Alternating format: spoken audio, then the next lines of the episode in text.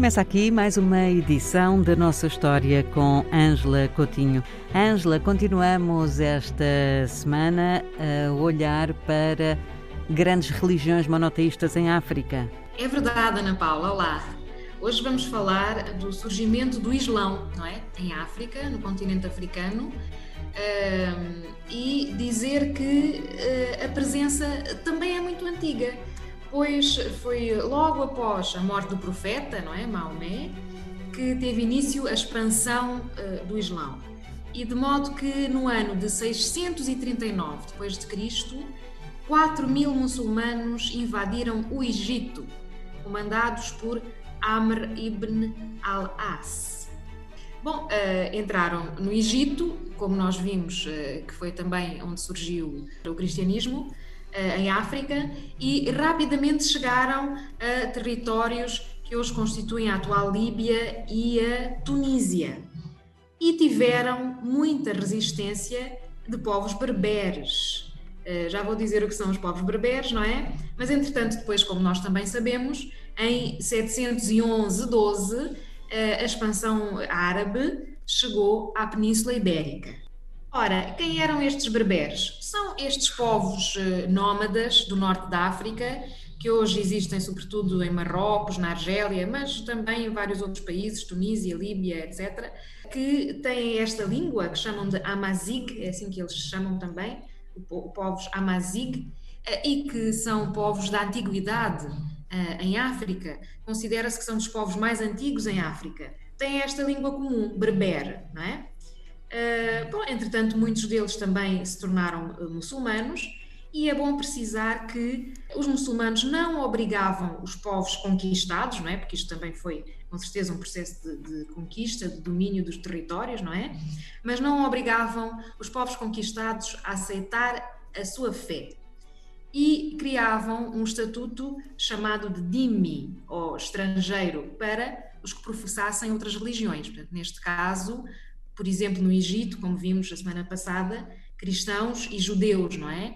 Eh, que já viviam eh, no norte da África. Eram, portanto, considerados eh, sujeitos protegidos, protegidos e pagavam muitos impostos. Portanto, há, há, há, uma certa tolerância. Exatamente, há uma tolerância e posso dizer que uh, os dimi, ou estes estrangeiros que professavam outras religiões, pagavam tantos impostos que se sentiam pressionados para se converterem ao Islão. Ah, é? era uma estratégia. também, também. De modo que, eh, do norte da África, o Islão expandiu-se para o Sahara, porque, eh, de facto, havia muitos comerciantes, não é, muçulmanos, que foram divulgando a, a fé, esta fé, Uh, e daí o Islão chegou também às savanas, portanto, através deste comércio que também é milenar, uh, o comércio transsaariano, não é? Atravessando o deserto do Sahara. E na África Ocidental chegou primeiro onde? No reino do Ghana. O reino do Ghana, que era um reino rico, uh, explorava minas de ouro, de bambuque. Depois, os portugueses, quando partiram à conquista da África, digamos assim, de Ceuta, não é? De Ceuta, também era para interceptarem estas rotas de comércio do ouro, não é? Que vinham desta região e depois, eh, à medida que eh, Portugal foi investindo na descoberta, como se sabe, do, do, tal caminho marítimo para a Índia, não é? Portugal também chegou a esta zona.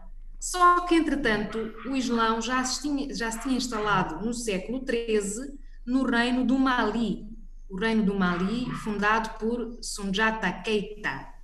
De modo que, Ana Paula, como vê, quando os portugueses chegaram a esta costa, uh, lá para o século XV, não é? Que é quando chegam a Cabo Verde e à costa da Guiné, já havia uma presença do Islão na África Ocidental, uh, se bem que, volto a frisar, a maior parte da população não se tinha convertido. Temos aqui algum choque de, de religiões? Bom, eh, como eu tinha dito na semana passada, depois os portugueses fundaram então a primeira cidade católica na África Ocidental, a Ribeira Grande, hoje cidade velha, património da humanidade, não é? Classificado pela Unesco.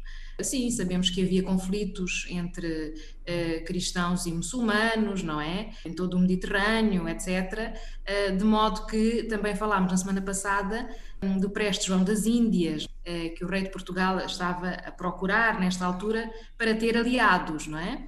E depois tínhamos também o Islão na Índia. Por conseguinte, este conflito esteve sempre presente. E também vimos na África Oriental, justamente que aquela zona da Etiópia, nessa zona da Etiópia, o cristianismo afirmou-se, um cristianismo ortodoxo, não é? Por conseguinte, nessa zona não houve uma presença do Islão, contudo, também na África Oriental, o Islão chegou através de rotas comerciais, eh, mas neste caso as rotas marítimas, o comércio no Índico, não é? E os historiadores apontam como uh, o primeiro ponto, digamos, onde o Islão se terá instalado na África Oriental, um território que está hoje no atual Quênia, chamado Xanga. Porquê? Foram descobertas, uh, através de escavações arqueológicas, foram descobertos vestígios e uma mesquita de madeira com objetos de barro do século 8 depois de Cristo, portanto, nos anos de 700, não é? Depois de Cristo, a mesma altura em que o Islão chegou à Península Ibérica.